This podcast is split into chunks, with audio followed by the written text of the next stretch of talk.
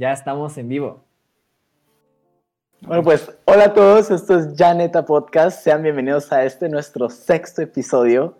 Em, como siempre, eh, si ya nos conocen, hola, muchísimas gracias por volver. Si no, bienvenido. Nosotros somos Diego, Manuel y Alan. ¿Qué onda? Yo soy Diego. Yo soy Manuel. Y yo soy Alan. Tres universitarios apenas adultos em, con puntos de vista que queremos compartir, pero claro, sin dejar la información de lado. Entonces, este sexto episodio, orgulloso de estar como en el pasado dije, pero orgulloso de estar en este sexto episodio, nos vamos a preguntar, ya neta, ¿la felicidad es alcanzable? Ando todo happy. Bueno, excepto cuando recuerdo que mi vida algún día terminará y que todos mis familiares morirán. Pero soy feliz. Ah, bueno, sin contar cuando recuerdo que también solo soy una persona de miles de millones y que tal vez todo lo que haga en esta vida no impacta a nadie. Pero soy feliz, ¿verdad? Es por esto que muchas veces buscamos escaparnos de la realidad para ser felices. Pero aún así, nunca nos detenemos a pensar qué significa esto para nosotros. O qué es esta felicidad que buscamos con nuestro escape. Y es así mismo como uno está solo en el mundo, con una inmensa lluvia de gotas de felicidad falsa cuando el ponerse un paraguas y dejar de ver a la gente rica en Instagram, dejar de comprar más que no necesitamos y dejar de buscar algo que no somos puede ser suficiente para encontrar que tal vez la felicidad en verdad la tengamos que buscar en otros lados. No somos gurús, pero simplemente vemos la misma tendencia en las personas de buscar y sacrificar todo por lo que tal vez no puede ser encontrado, la felicidad. ¿O será que sí? Pues esta pregunta, creo que ya saben, pero pues se encuentra en, cualquier punto de la historia humana, ¿no? En todo momento la gente quiere saber si se puede llegar a ser feliz, si, la felicidad se puede encontrar. Porque pues, ¿quién no quiere ser feliz, no? El sufrimiento y el dolor son los pues, opuestos de la felicidad y estoy bastante seguro que ninguno de ustedes les gusta sufrir o sentir dolor. Entonces, en esta búsqueda eterna de la humanidad, de querer ser feliz, pues ¿qué nos podemos encontrar? Y otra vez hemos venido y hemos pues partido la felicidad en sus diferentes tipos o como nosotros percibimos que son los diferentes tipos de felicidad que se pueden encontrar. Entonces, pues no, eh, nos inventamos tres nombres que pues ojalá queden y entiendan. Y pues el primer tipo de felicidad que nosotros vemos que existe es la felicidad externa. Entonces, la felicidad externa es aquella felicidad que, pues en verdad es nomás como que es lo que buscas tú para parecer feliz. Es lo que buscas tú para que las demás personas vean, hey, esa persona debe ser feliz. Esa persona está haciendo cierta cosa. Esa persona puede lograr o ha logrado aquello que lo hace feliz. Ahora, esta este tipo de felicidad claramente, o sea, te puede traer de que bien, o sea, te puede poner contento, lo que sea, pero uno, no es permanente. Y dos, no es algo que en verdad venga de tu interior.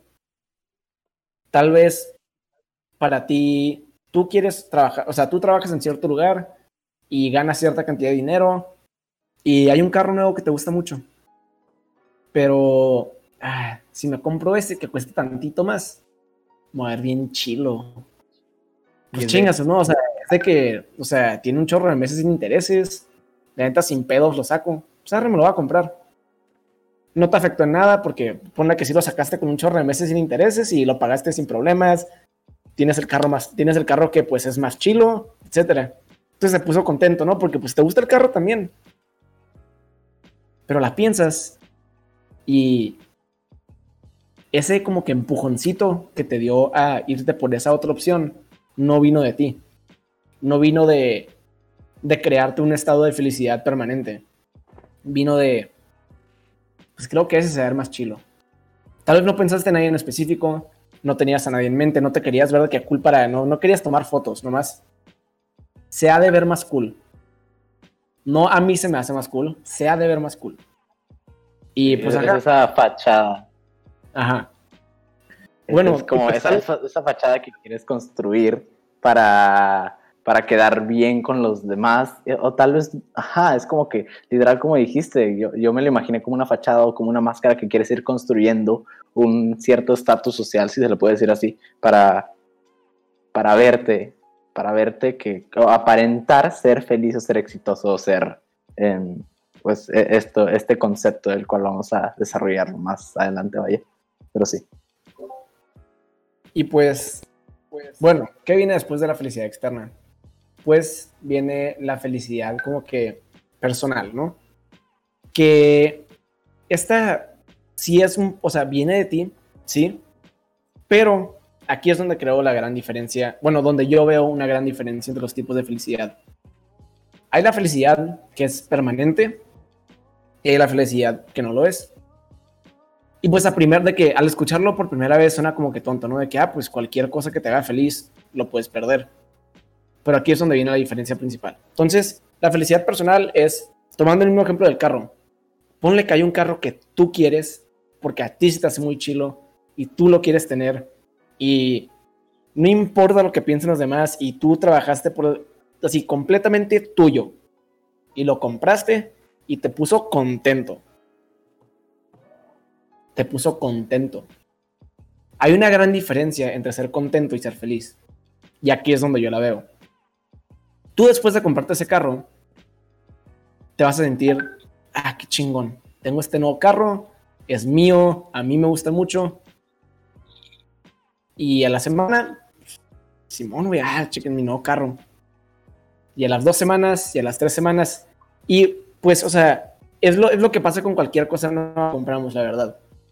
Eventualmente, pues ese como que, esa emoción, ese, ese estado de como que de, felicidad que sentimos, pues se va quitando poco a poco. Ahora, no estoy diciendo que se vaya a ir de felicidad a tristeza. No estoy diciendo que te vaya a terminar siendo infeliz. Te puede seguir gustando muchísimo ese carro. Pero no es algo que te va a causar felicidad permanente. Y ahora, tomemos este ejemplo.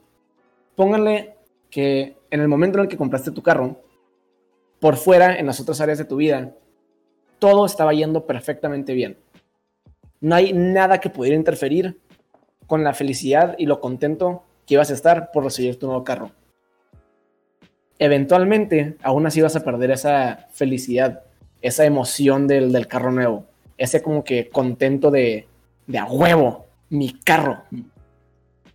Ahora, si todo lo que estaba por fuera de tu vida hubiera estado de la patada, o sea, horrible, probablemente al comprar el carro sea como que, ah, bueno, pues qué chilo, probablemente no estuvieras pensando en ese carro todo el tiempo. Ese carro no te estaría dando una felicidad verdadera que te pueda, pues, mantener en pie, ¿no? O sea, como que mantener feliz, si, por si no habían notado que es el punto del podcast. Pero ajá. Entonces, es aquí donde yo marco la clara diferencia hacia el último tipo de felicidad que pues nosotros nombramos la felicidad interna. Ahora, la felicidad interna es muy, bueno, no muy parecida, pero de cierta manera es parecida a la, personal. Y suena como que a que serían lo mismo. Pero donde, donde marcamos la línea es que la interna es permanente. O, o puede serlo, ¿no? Entonces, nos regresamos al punto si yo en mi vida tengo algo que me causa felicidad, ¿qué es lo que puede hacer que esa felicidad se me quite? ¿Alguna fuerza externa o el simple hecho de dejar tiempo pasar?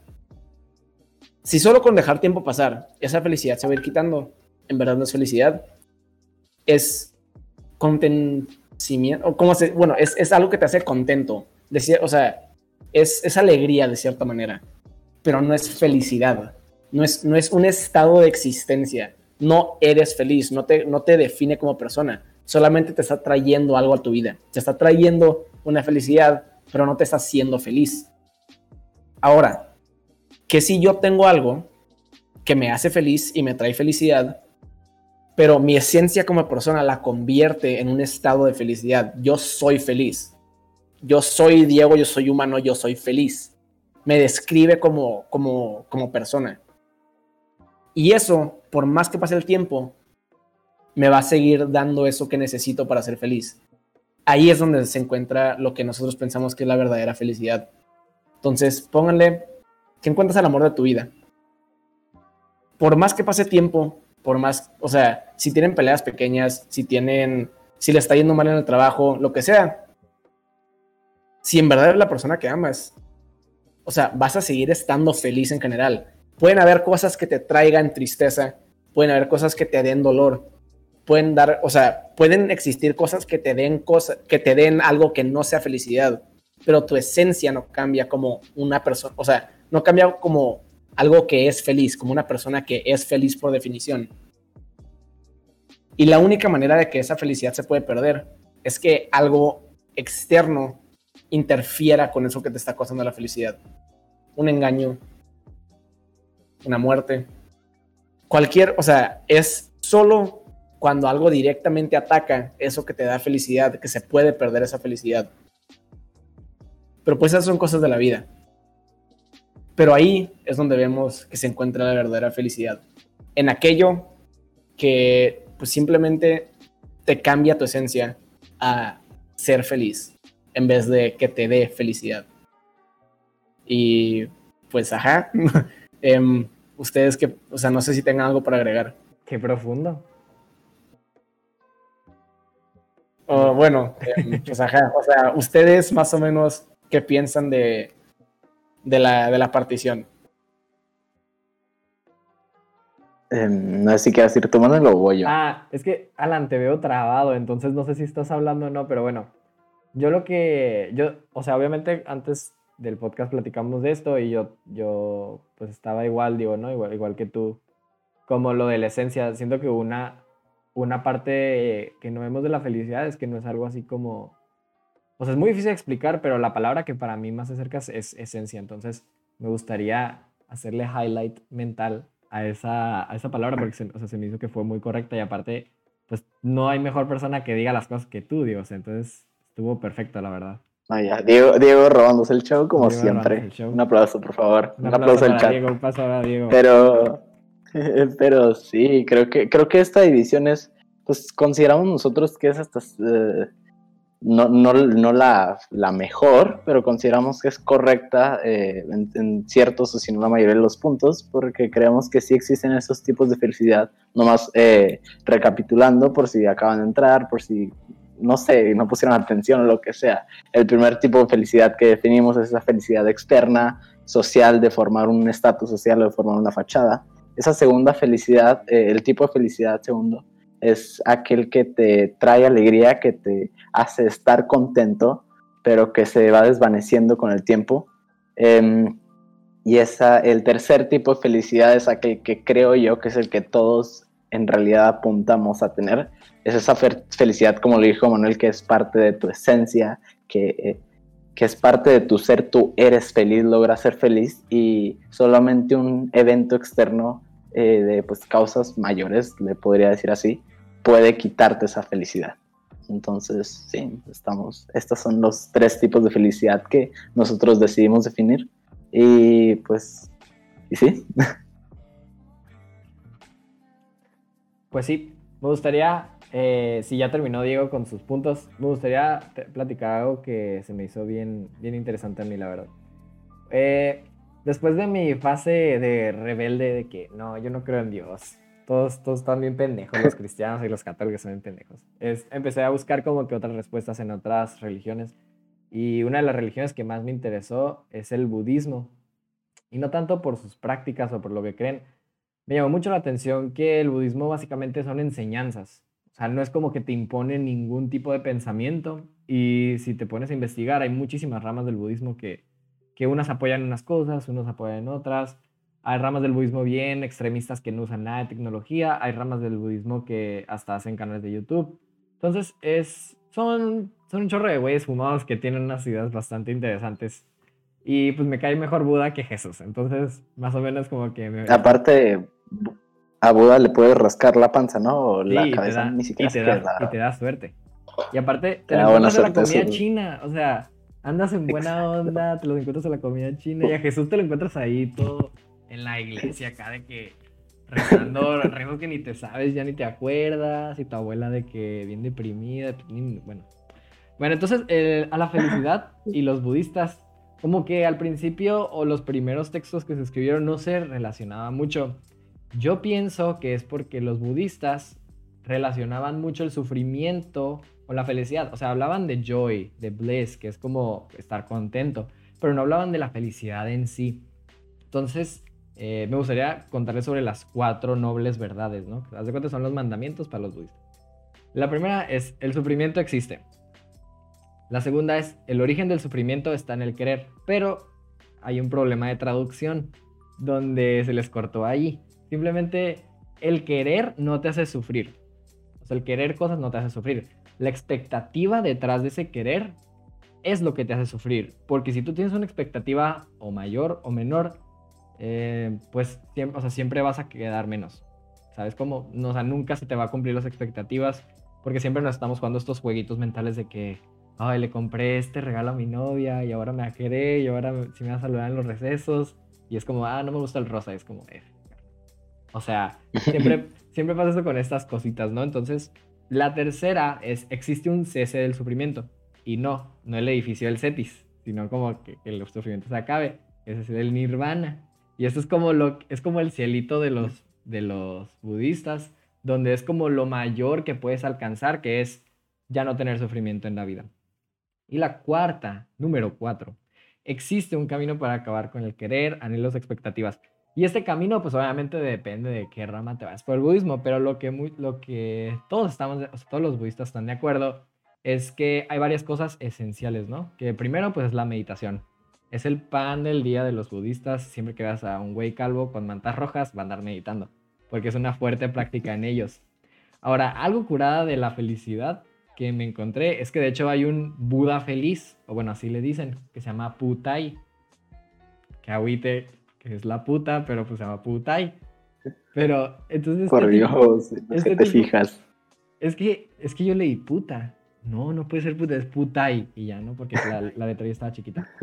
Pero bueno, en las ramas del, del, budismo se experimenta mucho. Entonces, este maestro budista que se llama Putai era muy característico porque siempre andaba sonriendo, siempre andaba dando carcajadas. Entonces dijo, ok, eh, toda mi vida lo que quiero hacer es eh, influenciar a todas estas personas en China de mi felicidad. O sea, yo creo que la gente... Ser influencer. anda, era un influencer de antes. Quería contagiar la felicidad a todos. Entonces lo que este güey hacía es que se iba a los pueblos y traía como que un saquito, ¿no? Entonces en este saquito tenía juguetes y dulces. Entonces llegaba al pueblo, y todos los niños como que, ah, llegó el calvo. Es como de que soltaba, soltaba el de este y les ponían de qué dulces y juguetes a los niños y se ponía a meditar hasta que la gente ya decía como que, ah, pues llegó un loco al pueblo, se juntaban y se empezaba a carcajear y carcajear. Entonces todas las personas de ahí, obviamente, pues se van a empezar a reír. Porque si te fijas, la risa es bien contagiosa. O sea, todos tenemos a ese tipo en el salón o esa tipa que se empieza a reír en el salón y tiene una risa tan contagiosa que te empieza a dar risa, aunque se haya muerto tu abuelo ayer. O sea, te empieza a dar risa. Y se me hizo bien curada que en el budismo así como que súper, súper fijo de antes, eh, no hay nada de la felicidad, simplemente porque no se busca el ser feliz, se busca quitar el sufrimiento. Entonces no sé qué opinan ustedes, Diego y Alan, sobre esto. Pues, es que se me hace, bueno, a como yo lo veo, se me hace como que algo muy esencial de la felicidad, que en verdad, o sea, como que en sí no hay algo que sea felicidad, pero sí hay felicidad en el sentido de el opuesto total del dolor y el sufrimiento. O el opuesto total de, pues del, sentirse mal, por decirlo así. Y pues se me hace como que lo de, lo de el querer con, con, con expectativas causa sufrimiento. Pues es que en verdad, pues sí, o sea, en cualquier aspecto de tu vida que veas que quieres algo, no que es, o sea, tal vez tener metas en la vida en general te cause felicidad. Pero es una vez cuando como que lo quieres en sentido de eso tiene que ser mío, porque yo lo veo y, veo cómo sería mi vida con esa cosa. Es ahí donde caes en el hoyo. Es ahí donde la riegas, porque nunca vas a poder ver el futuro. O sea, nunca vas a poder saber el, el querer tener esa cosa en tu vida, qué puede causar. Se me hace muy saludable y se me hace pues hasta, luego lo vamos a tocar, pero pues una manera como que de buscar la felicidad, el, ponerte metas importantes. Pero una vez que es como que un querer posesivo, donde tú te pintas qué es lo que va a pasar o qué son las expectativas que, que, tienes al llegar a esa cosa o al tener esa cosa, donde pues los budistas tienen la razón. O sea, eso es lo que más te va a causar sufrimiento. Sí, y, y nota rápida, eh, les pedimos disculpas por los comentarios inapropiados de Manuel, vaya. Eh, sabemos que la muerte de algún ser querido es algo muy fuerte, por favor, O ignórenlo. sea, pero me entendieron. O sea, obviamente. Eh, eh, se entendió el punto, Usé- usé simplemente una hipérbole, que usé una quería hipérbole. mencionarlo. vaya. Eh, Pero sí, estoy, estoy muy de acuerdo con lo que dijeron ambos y me agrada el pensamiento de los budistas que probablemente me puedo explorarlo después de este podcast. Sí, se los recomiendo mucho. No sé si tengas al- algún otro eh, seguimiento con esto de los budistas. Ah, no, creo que podríamos pasar al siguiente punto. No sé. Pues digo, de hecho, ajá, sí, de aquí se, no, se me hacía pues un, un buen punto a seguir. Pues ya hablando de todo esto de, de posesiones y de querer y de expectativas, pues, ¿cuál es la, la cosa número uno ahorita en el mundo? Que todos quieren, que todos buscan tener, que todos tienen expectativas de qué harían una vez que lo tienen. que Joe Biden sea presidente. No hay, no hay de otra. A cualquier persona que le preguntes, pues el dinero es necesario, ¿no? Entonces, pues el, el, el es, el, el que algo sea necesario muchas veces lleva a los humanos a, pues ok, como sé que lo necesito, ahora quiero tener un chingo. Como sé que lo voy a tener que usar en algún punto, ahora voy a, o sea, quiero, quiero estar seguro de que en ningún momento de mi vida me vaya a, o sea, me vaya a faltar ni lo más mínimo. Y pues esto nos lleva a un problema, ¿no? ¿Cuál es el problema? ¿Cuál es el choque con el dinero y la felicidad? Que pues de hecho, de cierta manera, vengo a defender el dinero, pero al mismo tiempo no. Entonces, hay una historia que pues muy conocida, que hay muchas iteraciones, ¿no? Las personas son diferentes, pero pues en este caso se trata de un pescador y un empresario. Entonces, un empresario está caminando y está pasando por un muelle y ve a un pescador, pues pescando en su barquito ahí cerca de la orilla. Y pues ve que tiene que el barco retacado de peces, de, peces, ¿no? O sea, pescado mucho. Y ya no, nomás pasa. Y pues pasa varios días y ve que el hombre siempre tiene retacado de peces. Entonces, eventualmente le pregunta de que, oiga, señor, ¿y cuánto lleva pescando, eh? Porque siempre pasa a la misma hora. Ah, pues llevo como una hora pescando y ve que el barco está así llenísimo. Ya, pues, o sea, en una hora sacó todo eso, pues ha de ser de que un excelente pescador. Y, ¿y qué hace con todo lo que pesca? Ah, no, pues no, no pesco más ni menos de lo que necesito, nomás pues vengo, pesco y me voy a mi casa para alimentar a mi familia, para pagar lo que se tiene que pagar. Y pues después paso tiempo con mis hijos, divierto, hago proyectos de que de vida que tengo yo, pues yo mismo y, y sí, y ya. Entonces el empresario se le queda viendo como que, ah, pues, que sacado de pedo, ¿no? Oiga, y si eso saca en una hora, ¿por qué no le mete más horas a la pesca? Pues el pescador le responde, pues, ¿para qué? Pues, o sea, si le metes más horas a la pesca y eso sacas en una sola hora, o sea, imagínate si trabajar es lo que trabaja una persona normal en un día, ¿no? Que si, que si pescas ocho horas. Imagínate todo lo, o sea, todo, todo el más pescado que vas a poder tener. Pero pues, ¿para qué quiero más pescado? Pues si tienes más pescado, pues puedes, puedes alimentar a tu familia y aparte lo puedes vender y tener más dinero. Pero pues, ¿para qué quiero más dinero? O sea, pues si tienes más dinero, de ahí puedes conseguir un mejor barco, mejor equipo, una mejor lancha, lo que sea, para pues poder pescar más. Pues, ¿para qué quiero pescar más? Y así, ¿no? De que, y pues así nomás le sigue diciendo como que más cosas, puedes conseguir gente que trabaje por ti, puede lo, etcétera, etcétera, etcétera, y llega al punto en el que, ok, pero pues ¿para qué quiero todo eso? Pues eventualmente vas a tener un, un imperio tan grande de pesca que lo único que vas a tener que hacer tú es manejarlo. Decir, ok, eso está bien, eso está mal, lo dejas de lado. Y ahora tienes todo el tiempo libre del mundo. no tienes que hacer nada, te la puedes pasar con tu familia como te gusta, puedes hacer tus side projects, todo. Pues el pescador le dice, pues, ¿qué crees que estoy haciendo ahorita? Entonces, a primera vista, como que es una respuesta muy, muy directa a lo que, de que normalmente le tiran de que, el dinero no es la respuesta para la felicidad. Ay, pues es que si el hombre va, va a querer el dinero para conseguir tiempo, o sea, para poder tener más cosas y tener tiempo libre y así poder hacer todas esas cosas que quiere, pues ahorita que le dedica poquito de tiempo a su trabajo, ya puede hacer todas las cosas que quiere, pues es la misma. Y luego del otro lado, se puede ver de que, ah, no, pues es que tiene que estar trabajando y si el día que no le vaya bien, le va a ir mal a su familia y no sé qué, y por eso está mal el pescador, pensar así de minimalista y no tener metas es malo, etc. Pero se me hace que las dos tienen su razón y están peleadas nomás porque pues, la gente le gusta estarse peleando con ideologías. Entonces a mí se me hace una muy buena manera de diferenciar las perspectivas que la gente tiene de la felicidad o de lo que es como que el lograr tus sueños.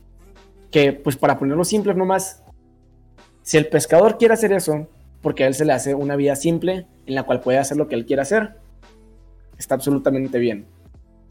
Pero no siempre está mal querer dinero. Porque pónganle que al hombre lo que más le apasiona en la vida es pasar tiempo con sus hijos y dar las experiencias a sus hijos. Entonces vas a decir, ah, pues entonces, ¿por qué se pone a trabajar creando un imperio de pescados? Pues tal vez para él, el tener más dinero significa poder darle mejores experiencias a sus hijos. No sé, los quiero llevar a Guatemala. Pues o sea, si nomás de que le estoy dando de comer y pagando de que lo que necesito pagar, pues no, lo puedo, no los puedo llevar a Guatemala. Y a mí se me haría chingoncísimo para su vida llevarlos a Guatemala. Arre. Entonces, mi plan de vida es voy a invertir mi tiempo intensamente en algo ahorita, lo cual me va a crear tiempo libre después, en vez de, o sea, voy a perder mi tiempo libre ahorita para tener más tiempo libre después, pero con recursos agregados. Voy a tener más para hacer más. Y esto se me hace, a mí sí se me hace, una buena manera de ver la vida. Si tú quieres tener más para poder lograr más o hacer más, está bien siempre y cuando esa, eso nomás sea el camino, sea un método. El momento en el que al tú buscar más para poder, o sea, generar mejores experiencias, lo que sea, al momento en el que tú quieras más y el no tener ese más te cause dolor, te cause sufrimiento, te haga infeliz, entonces no estás, no estás siendo honesto a lo que dices que quieres no le estás haciendo honesto a tus metas. Si tú dices que quieres tener más dinero para darle una mejor vida a tus hijos, cuando, porque quieres tener hijos, pero, pero no, no, no puedes vivir con el, con el pensamiento de vivir una vida simple con tus hijos. Entonces en verdad no lo estás haciendo por tus hijos, lo estás haciendo por la meta de querer darle mucho a tus hijos. Y se me hace como que una, una, distinción muy importante que se tiene que hacer. El, el cuando estás haciendo algo por la meta en sí o cuando la meta es simplemente un resultado de algo que ya quieres. Y pues se me hace una muy buena como que manera de ver como que las metas de la vida de la gente. De tal vez darle una, una pequeña explicación a por qué tanta gente es infeliz hoy en día. Que es, o sea, de que, ah, no, es que no me va bien el trabajo, no sé qué pues tal vez es porque tus metas sean lo que te controlan. En vez de tú ponerte esas metas, las metas se están poniendo en un camino estricto, el cual no puedes dejar. Haz que tus metas sean el producto de tu, de lo que tú, de lo que a ti te haga feliz. Que las metas sean el fruto, pues, de las ramas que tú estás creando, ¿no? Pero si esas ramas llegan a ser un, un, pinito de Navidad que se deja en la sala, ni pedo. No, no todas las ramas, no todas las semillas que siembres tienen que llegar a ser árboles de 50 metros. A veces, pues el simple hecho de que, de que crezcan es suficiente. Y pues, ajá, no sé qué opinen o si quieren ya no va a seguir el siguiente punto. Pero pues, ajá. No, pues estuvo buena, ¿eh? Estuvo buena la clase. Me encantó esa, esa reflexión última del pinito de Navidad de On Point. Pero, pero sí, estoy muy de acuerdo que, que esa es la causa de que muchas personas, em, oh, de que muchas personas logren ser infelices. Pero aparte de eso, eh, que creo que es algo que Manuel tú querías hablar, cómo no simplemente tus metas te controlan a ti, sino también eh, las empresas, la sociedad, o eso de cierta manera te llega a controlar y, poner en este camino sin que te des cuenta. Sí, eh, yo siento que no es, mm, no es muy justo ponerle, o sea, ponerle toda la carga al individuo, ¿no? Que, yo creo que es 50 y 50, yo creo que es lo que la sociedad te da y, y pues tú. Como que hay una responsabilidad individual, pues sí, pero yo creo que es el 50 y el 50. De hecho, quería hablar de esto. Me encontré con un tipo bien curada que se llama Rafael Euba, que es un profesor en King's College de London y habla mucho de neuromarketing.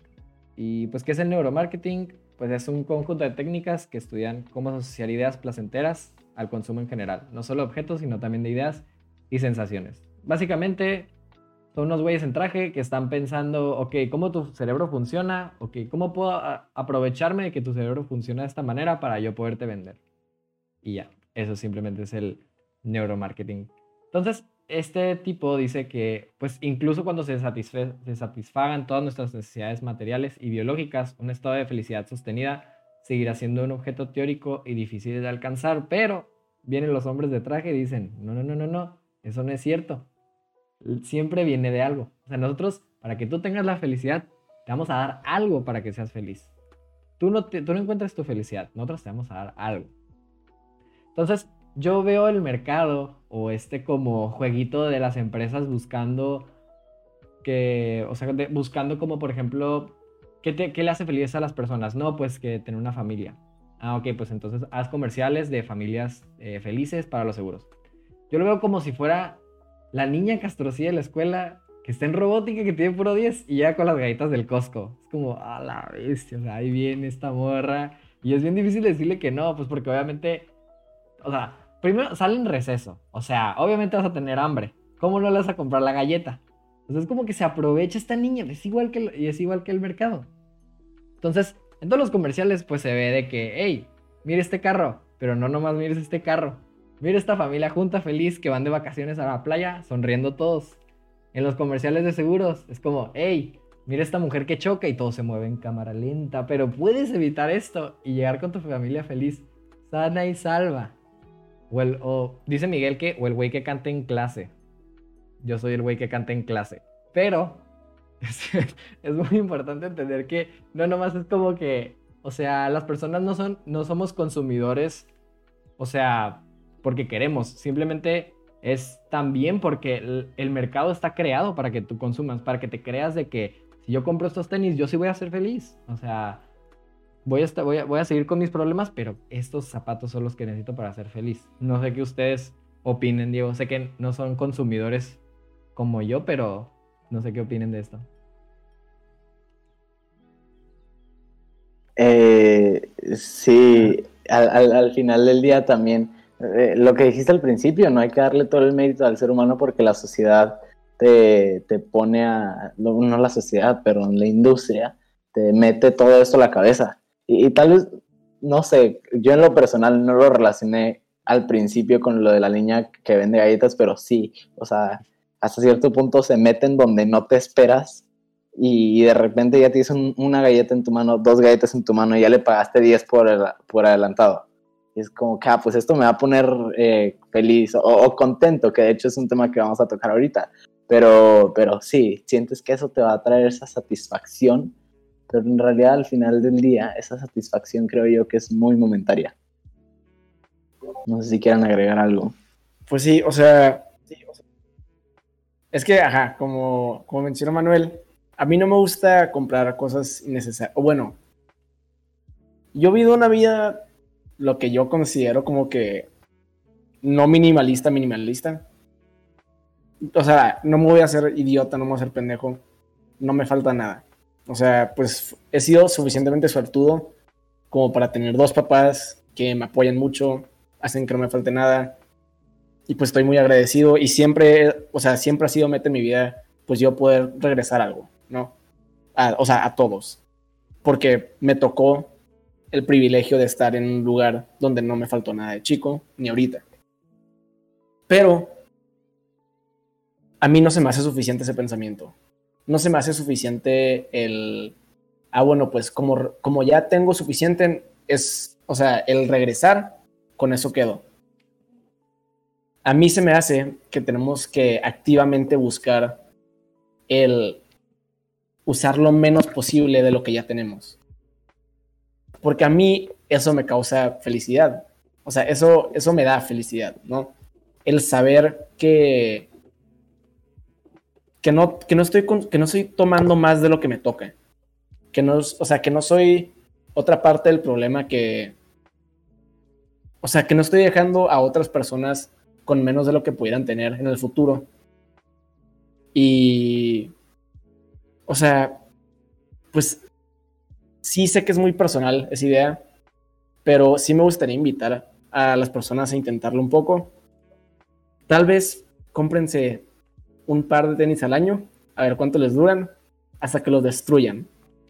Y luego cómprense el segundo. Intenten ver cuánto pueden aguantar con un par de tenis antes de que piensen, los tengo que cambiar porque se ven feos. Y si los cambian porque se ven feos, pregúntense por qué les importa tanto. Si, todavía, si ya se rompieron al punto de que, ok, se me sale un dedo por el lado, tal vez no sean los tenis más seguros, ok, cámbienlos. Pero pregúntense, ¿por qué los quiero cambiar porque se ven feos si a mí todavía me funcionan? Y pues es algo que yo intenté. Ahí los dejo para que lo experimenten por su cuenta. Pero con esto nos podemos saltar al siguiente punto. Alan, explícanos cómo podemos encontrar la felicidad nosotros. ¿Cómo podemos encontrarla sin pensar el, ay, es que se ven feos para los demás? Sí, ya, hemos estado eh, compartiendo varios puntos de vista y queremos queremos llegar allá como algo mucho más práctico, mucho más esencial. Nomás, eh, pequeño punto de esto del minimalismo, me, me encanta, yo también estoy tratando de formar en su mayor parte, pues, parte de este movimiento, y es un tema que tenemos eh, relativamente en mente, entonces díganos en el chat de Twitch, en nuestras redes sociales, Insta o en los comentarios de YouTube si quieren escucharnos hablar de eso eh, en algún futuro.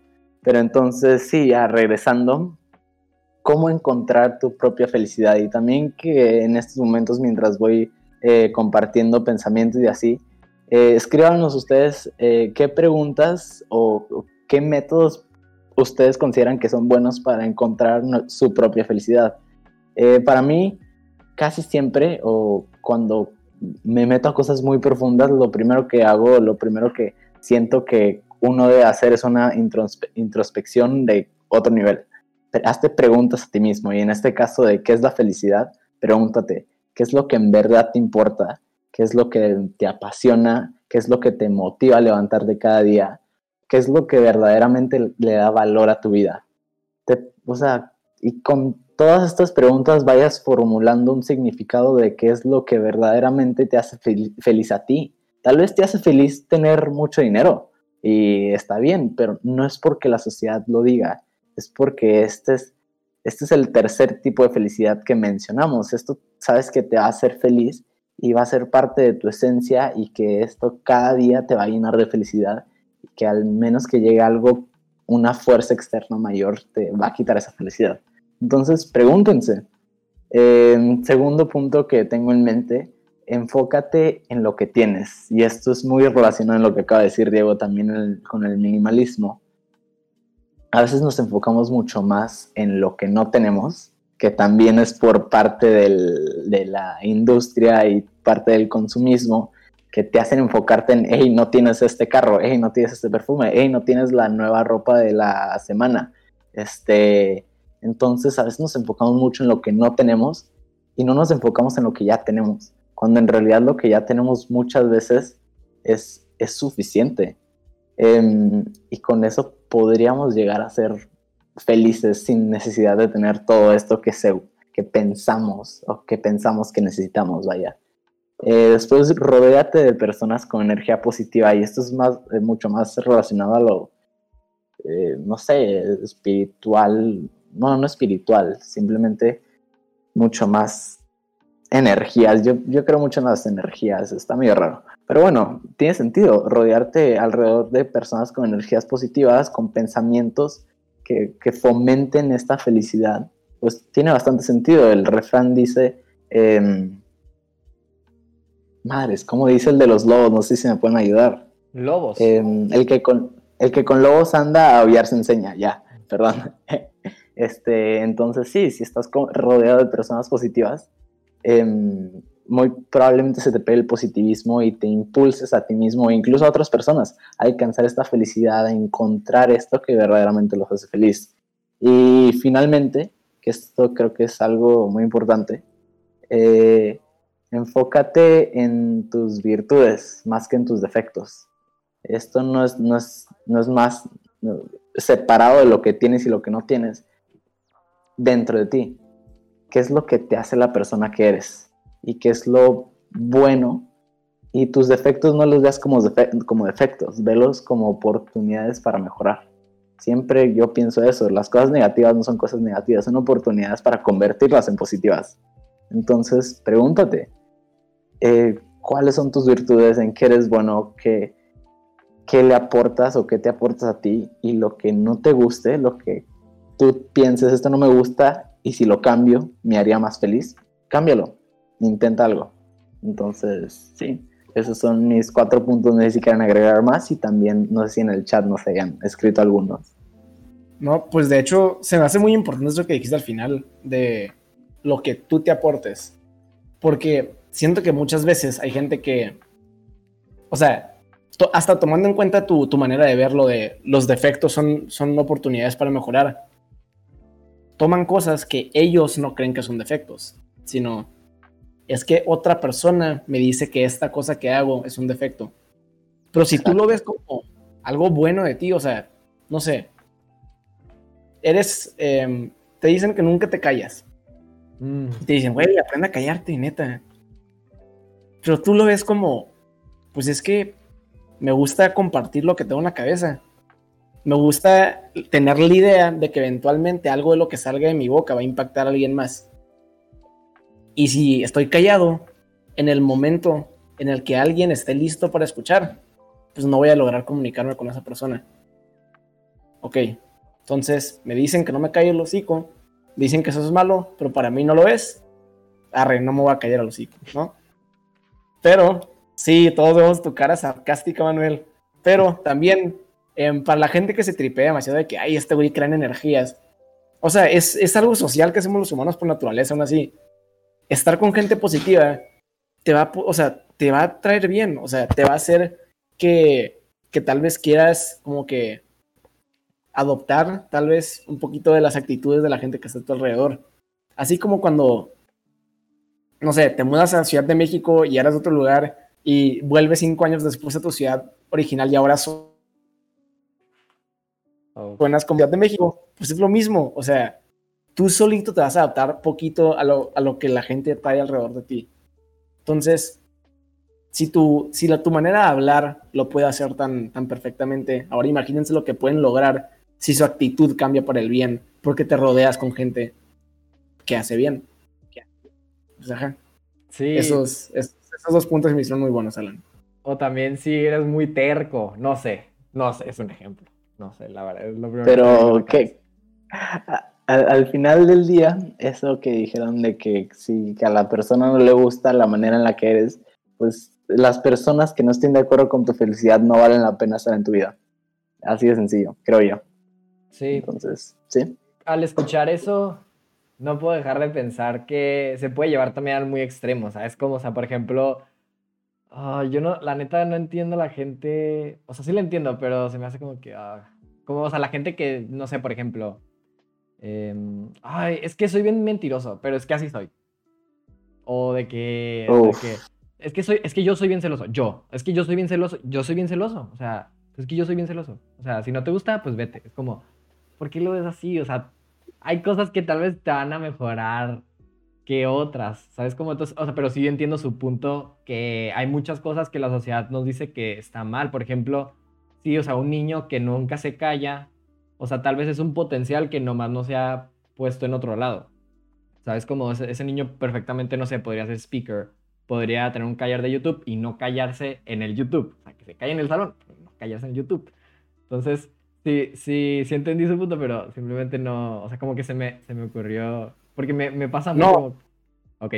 De hecho, es bueno que haya sacado el, el- el- el punto de que se puede llevar a lugares extremos, porque, o sea, sí es importante tú medir qué es de que bueno para ti y malo para ti, pero siempre y cuando lo estés pensando bien. O sea, si tú dices, ay, es que soy mentiroso y así soy, pero para mí es algo bueno,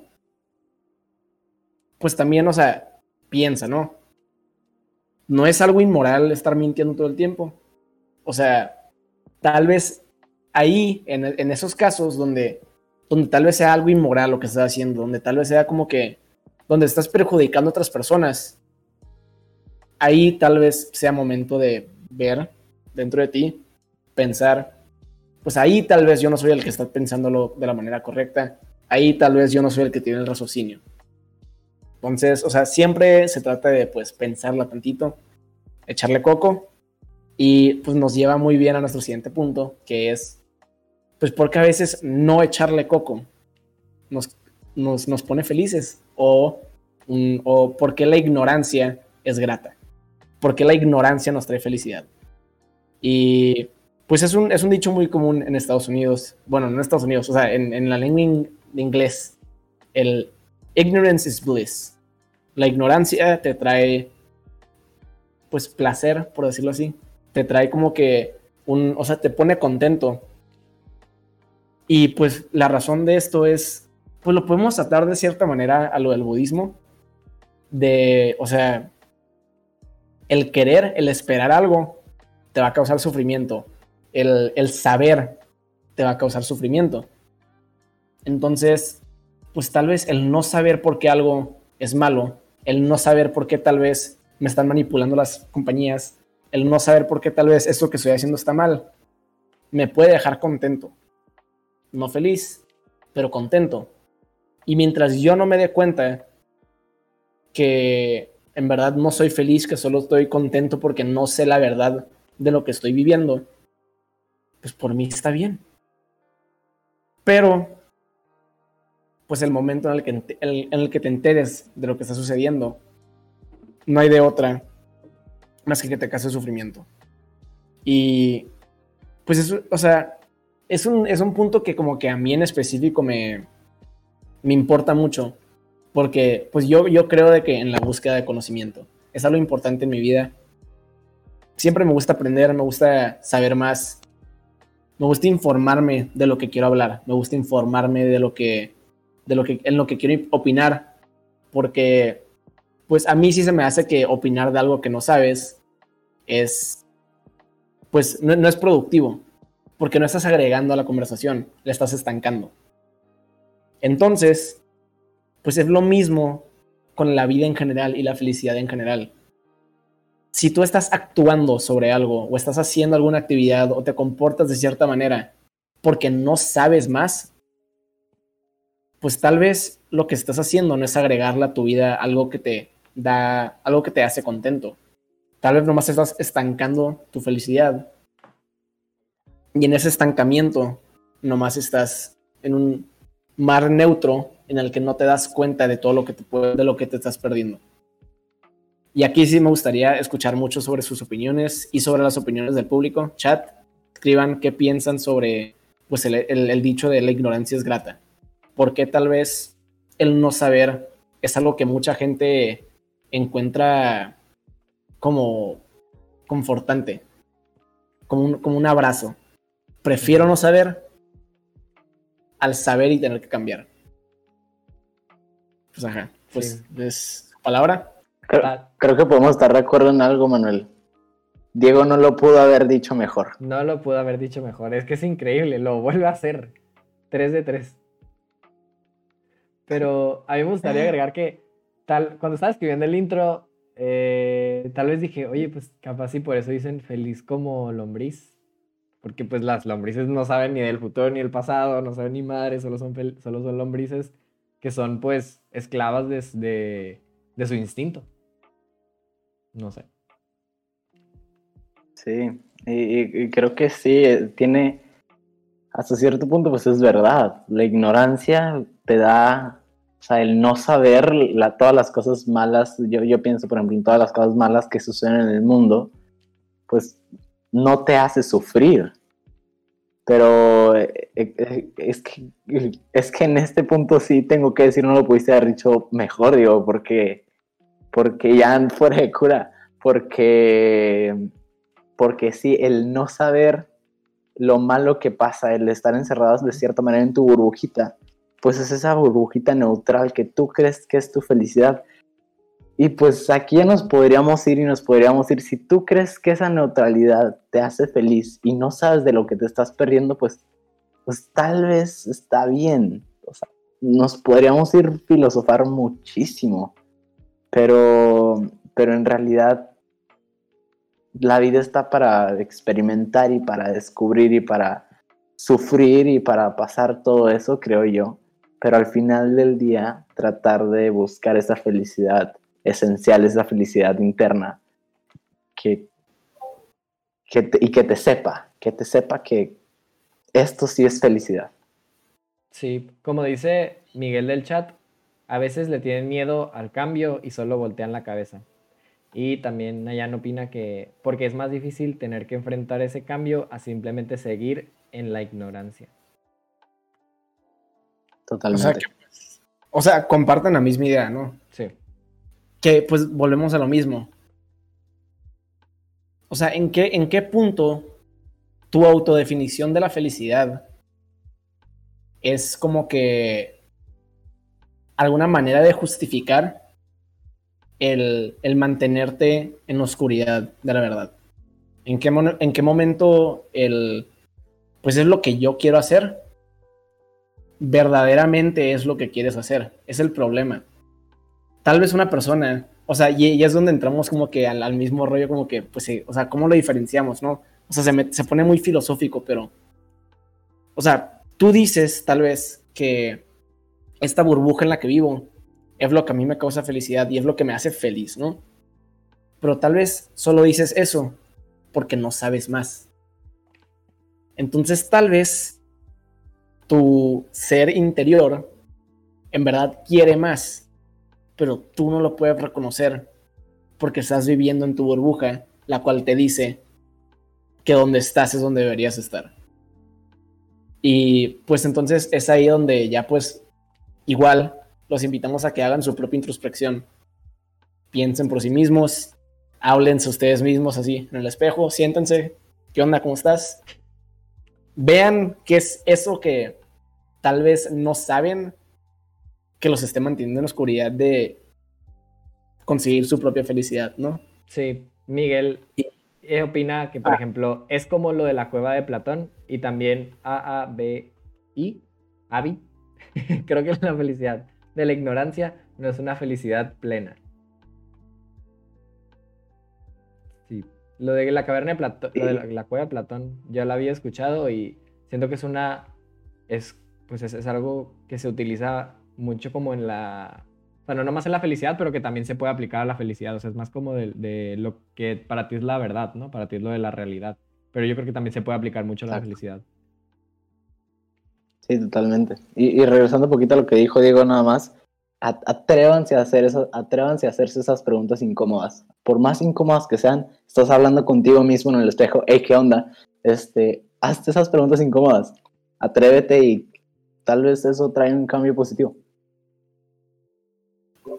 No sé si pues, quieren terminar agregando algo más. O sea, bueno, de hecho, ya hablando como que de todo esto de pues la, autodefinición y, y que este que para ti lo que te hace que pues, o sea, te sientas en el, en el camino correcto a la felicidad, pues hay una corriente que pues que Manuel viene a hablar, nos, nos viene a hablar. Sí. Que se enfoca mucho en eso de pues de tú autodefinirte. Y pues Manuel, si quieres abrir el punto de cómo se conecta el estoicismo y la felicidad. buenas tardes, yo soy Manuel, vengo a hablarles del estoicismo. No, pues, eh, pues preguntan, ok, ¿qué es el estoicismo? Pues eran unos güeyes de Roma, hace un chorro, que es una escuela de filosofía, ¿no? Y les decían estoicos porque enseñaban en la estoa. Y la estoa, bueno, así se dice en inglés, según yo también así español, pero si han visto Hércules, hay como unos pasillos con unos, con unos pilares bien, como bien característicos de Roma, ¿no? Entonces estos pasillos gigantes con los pilares que son como que así y, de, y hace como circulito hasta arriba y abajo. Eh, pues aquí se enseñaban como que era, ahí, daban las clases, entonces se hicieron muy famosos porque ah, era como que los raros, entonces le decían los estoicos, ¿no? Pues estos tipos vienen, vienen del cinismo, que es, otra, que es otra filosofía, pero ellos piensan que la, lo que el hombre tiene que perseguir es la virtud.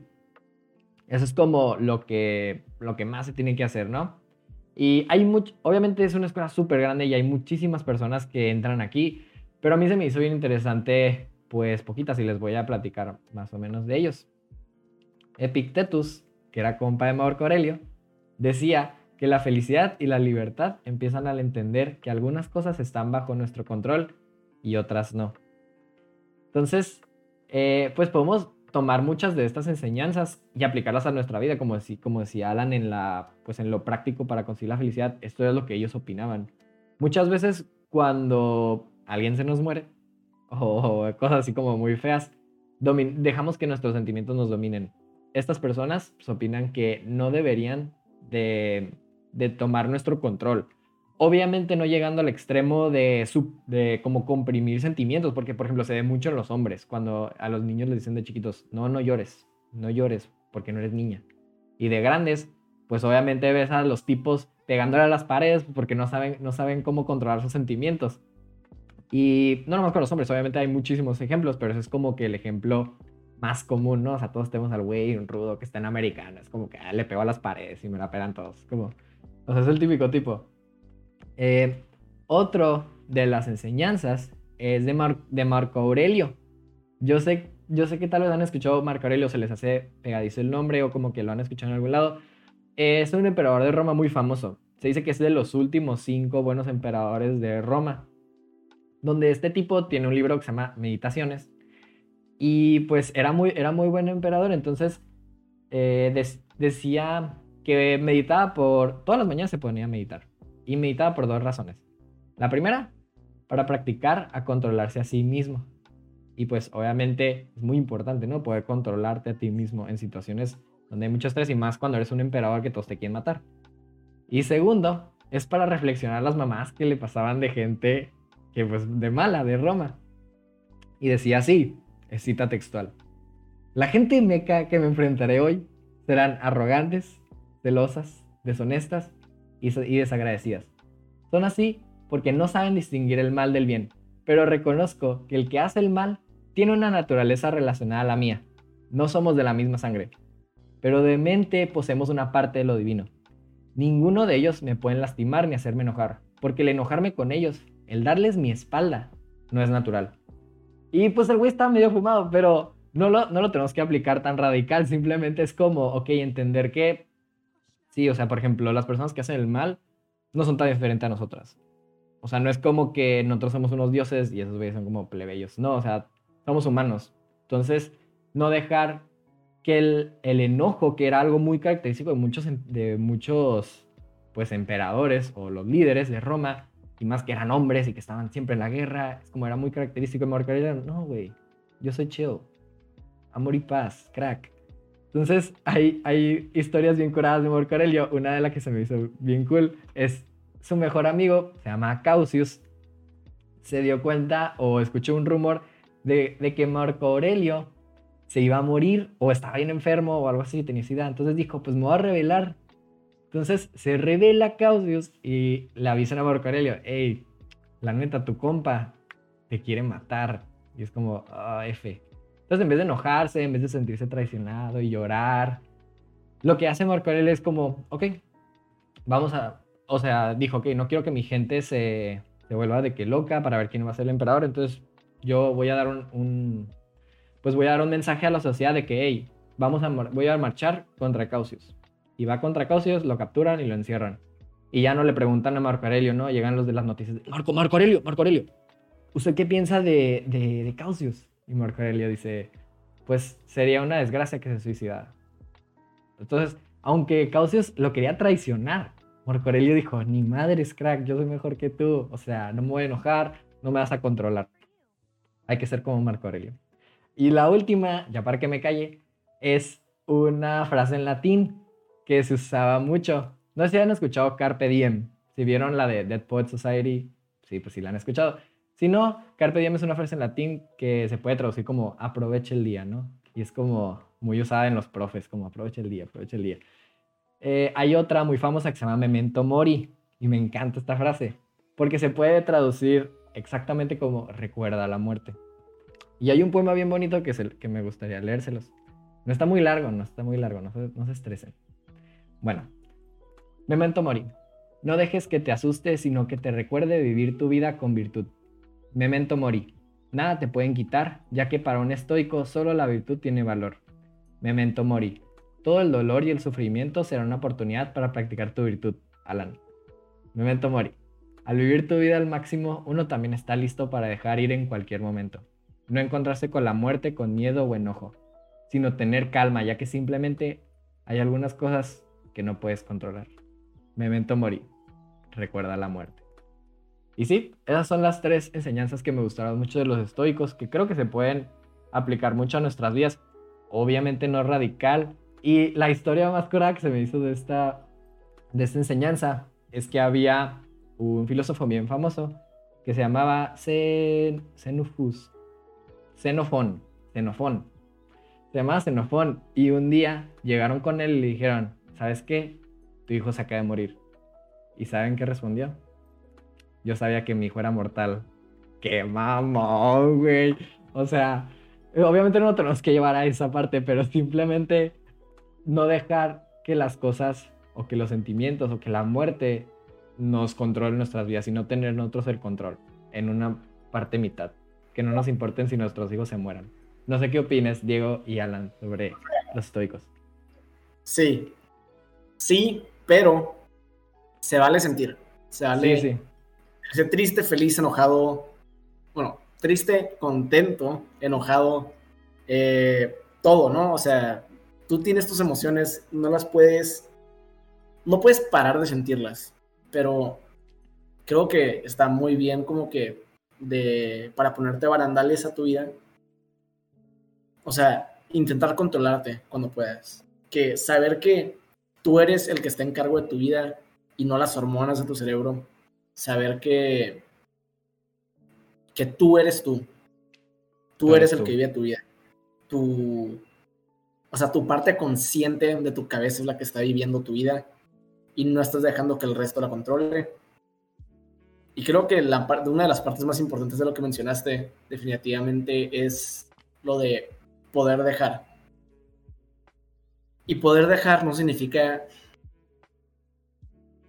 que en cualquier momento lo que sea que pierdas de tu vida nomás sea como que, pues bueno, se vale que se vale a veces querer recuperar cosas, se vale a veces pelear por cosas, pero creo que vuelvo al, ejemplo que del dinero y del, y del hombre rico que busca un, un mejor bien, ¿no? Siempre y cuando lo que hagas en tu vida sea un camino y no una búsqueda del final, creo que naturalmente vas a terminar buscando la felicidad o encontrándola. Porque la felicidad de cierta manera es el buscarla. El buscar la felicidad te o sea, el buscar la felicidad nunca te va a llevar a la felicidad, sino el camino de buscarla va a ser la felicidad en sí se me hace como que una buena manera de dejarlo. Y pues ajá. Em, vivan su vida buscando eso que, los, que les puede dar felicidad permanente. Pero no la quieran, no la, no la busquen para atraparla. Estén con, o sea, no se conformen con lo que tienen si no quieren, pero no, no, que no recaiga su vida en, en que si no puedes encontrar esa cierta cosa que tú piensas que es tu felicidad, que te haga infeliz.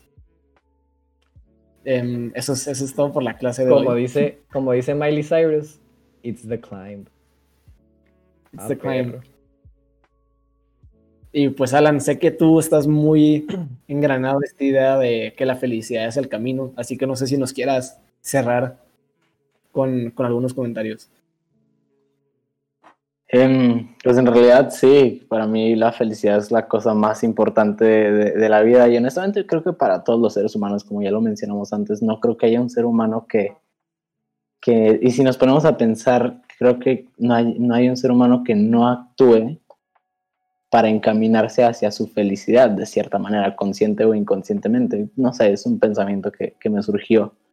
Eh, pero sí, yo creo que pregúntate todo esto eh, que dijimos antes, hazte esta introspección y, y sea lo que sea que quieras perseguir, que sepas que te va a traer satisfacción y que, puede traer, eh, que te puede traer felicidad, persíguelo, pero no lo percibas tan activamente o como acaba de decir Diego, como que esta es mi única meta y mi última meta y si no la alcanzo soy un fracaso, porque lo que pasa es que al final eh, al ponerse esa meta, como que al poner la felicidad como una meta, es cuando llega mucho más, como dijo Diego ya, llega mucho más la, infel- la infelicidad, perdón.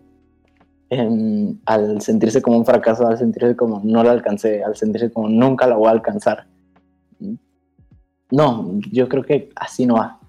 Em, disfruta del camino, persi- pers- persiguiendo esas cosas que sabes que te van a hacer feliz pero para mí es siempre, siempre disfrutar cada detallito de, desde que te levantas hasta que te duermes, hasta que te vuelves a levantar, hasta que te vuelves a dormir, de cada día, cada respiro, cada palabra, cada paso que das hacia ese objetivo que tal vez nunca llegas. Tal vez llegas y tal vez te surgen otros objetivos, pero lo importante es que fuiste feliz por el camino. Em, para mí la felicidad es alcanzable, pero no es algo que debamos apuntar a alcanzar. Es algo que solo por la naturaleza de lo que es el ser humano que quiere ser feliz y que si disfrutamos cada paso del camino, podremos alcanzar. Entonces, para ustedes, ¿qué es la felicidad? Y pregúntense, ¿quieren alcanzarla? Sí. Pues creo que con esto dimos un muy buen cierre. Em, pues ajá, ojalá les haya gustado lo que venimos a compartirles. Definitivamente el podcast de hoy fue mucho más de nuestra perspectiva, fue mucho más de nuestras opiniones, de nuestra, de nuestra manera de, de ver la, la vida, ¿no? A nuestros viejos 18 años de edad. Pero, Claro. Pues ajá, o sea, nomás, ojalá hayan podido pues, rebotar ideas, sí, algo po- ojalá hayan podido pues, tal vez agregar alguna de nuestras opiniones a las suyas o tal vez asegurándose de que no están de acuerdo con de nuestras opiniones. Está igual de aceptable las dos. Y pues ajá. Em, gracias por venir a acompañarnos, a escucharnos. Gracias a toda la gente que participó en el chat. Em, gracias a toda la gente que nos está viendo en YouTube, que nos escucha en Spotify, Apple Music, donde sea. Nomás muchas gracias por hacer esto posible. Y pues Manuel, no sé si quieras agradecer a, a los suscriptores, a los que nos Eh, siguen. Muchas gracias a los suscriptores. Nadie, nadie le hizo follow hoy, pero hey, siempre queda el siguiente podcast, ¿no? Eh, no, nosotros comprendemos que hoy es vie- hoy es sábado, hoy es sábado, y a todo el mundo anda de peda, y pues no, no pasa nada. Nomás, ahí sí nos está escuchando en Spotify, en YouTube, pues ya sabes, ¿no? Vente a Twitch, danos follow, y ponte pendiente a ver si le puedes caer al siguiente stream, y pues puedes interactuar con nosotros en vivo, entonces... Si tienes alguna pregunta o si nomás quieres ver qué ponen en el chat, pues estás muy invitado. Y muchas gracias por hacer este proyecto posible. Gracias a todos nuestros